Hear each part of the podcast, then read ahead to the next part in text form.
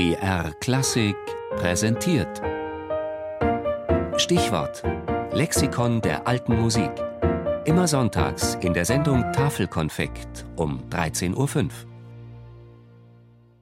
Fuchs Johann Josef, geboren um 1660 in Hirtenfeld bei Graz, gestorben 1741 in Wien. Österreichischer Komponist und Musiktheoretiker.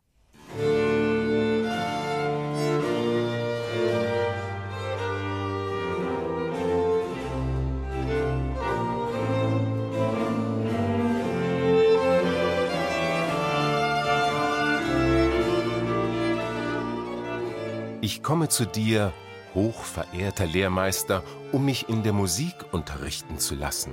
Was? Du willst die Komposition lernen? Ja.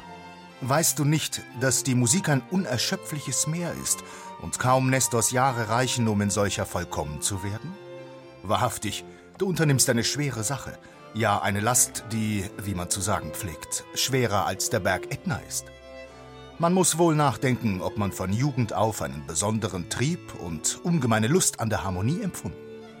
Ja, ganz ungemein, denn sobald ich nur den geringsten Gebrauch meiner Vernunft erlanget, habe ich recht vor Begierde gebrennet und alle meine Sinne auf die Musik geworfen, bin auch itzo noch recht von Begierde, solche zu erlernen, angeflammt. Schließlich wird der eifrige Schüler angenommen und in der Kunst der Musik unterwiesen – die in den Augen des Meisters natürlich nichts anderes sein kann als die Kunst des Kontrapunktes. Sein Lehrmeister ist kein geringerer als die Ikone der kirchlichen Musikgeschichte, Giovanni Pietro Aloisio Sante da Palestrina, kurz der Palestrina, der angeblich den Kontrapunkt in idealer Weise verwendete. Der eben gehörte Dialog entstand gut 200 Jahre nach Palestrinas Tod. Er entstammt der wichtigsten Kompositionslehre der Wiener Klassik, den Gradus ad Parnassum, veröffentlicht 1725 in Wien. Der Titel heißt übersetzt Schritte zum Parnass, also Schritte zum Berg der Musen.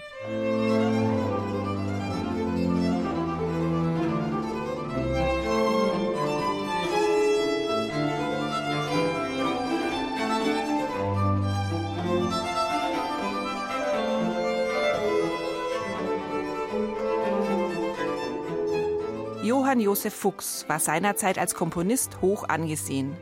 Der arme Bauernsohn hatte es zum Kapellmeister am Stephansdom und zum Hofkompositeur dreier österreichischer Kaiser gebracht.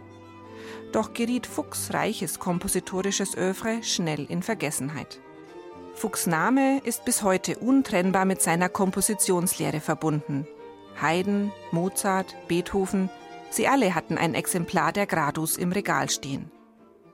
Zu Beginn des 19. Jahrhunderts schrieb Muzio Clementi ein Klavierlehrbuch, dem er ebenfalls den Titel Gradus ad Parnassum gab. Und noch 1908 ironisierte Claude Debussy sowohl diese Klavierübungen als auch die Kontrapunktlehre in Dr. Gradus ad Parnassum aus Children's Corner.